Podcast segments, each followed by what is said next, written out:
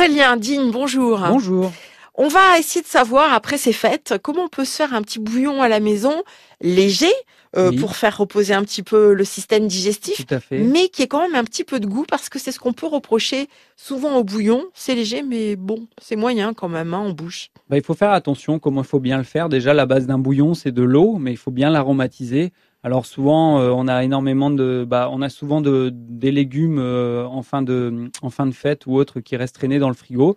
Alors pourquoi pas les utiliser en amont, euh, oignons, ail, poireaux, ou verre de poireaux, carottes, échalotes. Ça peut être un bon mélange pour faire bien faire infuser des vieux légumes pour les utiliser, pour faire un bon bouillon aromatisé. Et l'assaisonnement peut être intéressant aussi avec, pourquoi pas l'assaisonner avec du poivre. Hmm. Voilà.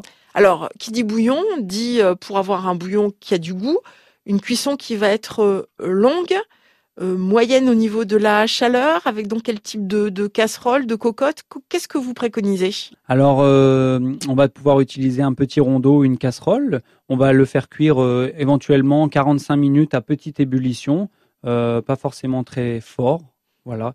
Et sou- souvent, euh, voilà, une infusion courte, pas forcément très longue, pas toute la journée, parce qu'après, ça va donner du, goût amer en bouche.